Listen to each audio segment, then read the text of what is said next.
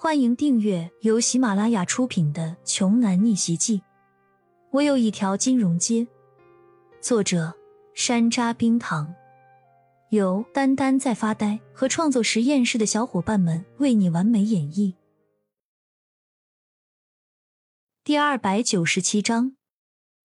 不一会，一个身穿西装的管事带着一群保安来到了这里。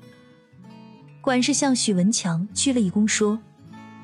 先生，有什么问题吗？许文强看到总管给他鞠躬，心中的优越感陡然爬升，趾高气扬的说：“你看看这两个人，穿的这么邋里邋遢，这种人都能放进来？我给你十秒钟时间让他们消失，太影响客人的心情了。”总管一愣，很反感许文强的态度，但还是说：“先生，您请稍安勿躁。”然后看向骄阳和剑石说。先生、女士，请您出示一下请柬，可以吗？为什么他不出示请柬？骄阳反问道。许文强闻言，骄傲的从怀里掏出一张请柬，递给管事，还挑衅的瞪了骄阳一眼。嗯，这位先生的请柬是真的。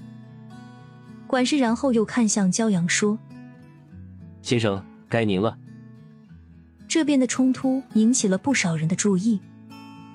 听说有人溜进来了，这里不是高级拍卖会吗？怎么会有人溜进来？哎，这下拍卖场丢人丢大了，这种场合都能混进人来，怎么保证古董的安全？管事听着周围人的议论，脸上已经有了些许怒意。这样下去是对拍卖场声誉的损失。于是，管事的态度也变得强硬了起来。先生，请您立即出示请柬。否则，我们将采取暴力手段。骄阳沉默了一会，说：“我没有请柬。”众人一片哗然。许文强则是欣喜如狂的看着骄阳：“这可是你自己找死，不能怪我。”管事脸色大变，警惕的看着骄阳：“没有请柬，你是怎么进来的？”这里可都是价值连城的古董，丢失一件，把它买了都赔不起。如果骄阳真是贼，那后果不堪设想。还好发现的及时，没有酿成大祸。许文强此时的心情都快爽翻天了，终于报仇了。你们急什么？我话才说一半呢。骄阳有些不满的看着管事。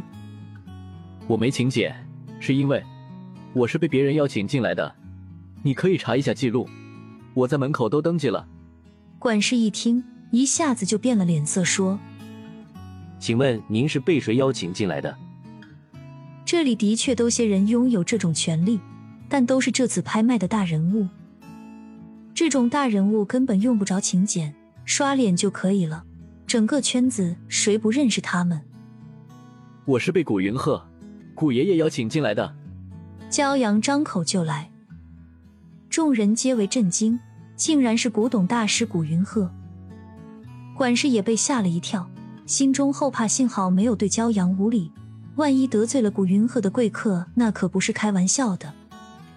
不过也有人不知道古云鹤的大名，就比如说许文强，他本就是个外行人，这次来参加古董拍卖也是为了结交大人物，自然不会关心古董界的大师了。什么古云鹤、白云鹤的，你随便编出一个人名就能糊弄大家了？一个死老头能救你？管事赶紧把他丢出去吧！看着真让人倒胃口。许文强抱着膀子冷笑道：“许文强已经被莫名的优越感给冲昏了头脑，完全没有注意周围人的目光。这人竟然连古云和大师都没听说过，他才是混进来的吧？”管事阴沉着脸对许文强说：“这位先生，请您注意自己的语言文明。”不要侮辱我们这里的贵宾古云鹤大师！你这个管事也是没脑子，真被这小子给唬住了。你让他把那个姓卜的老头叫过来，看我两拳把他打趴下。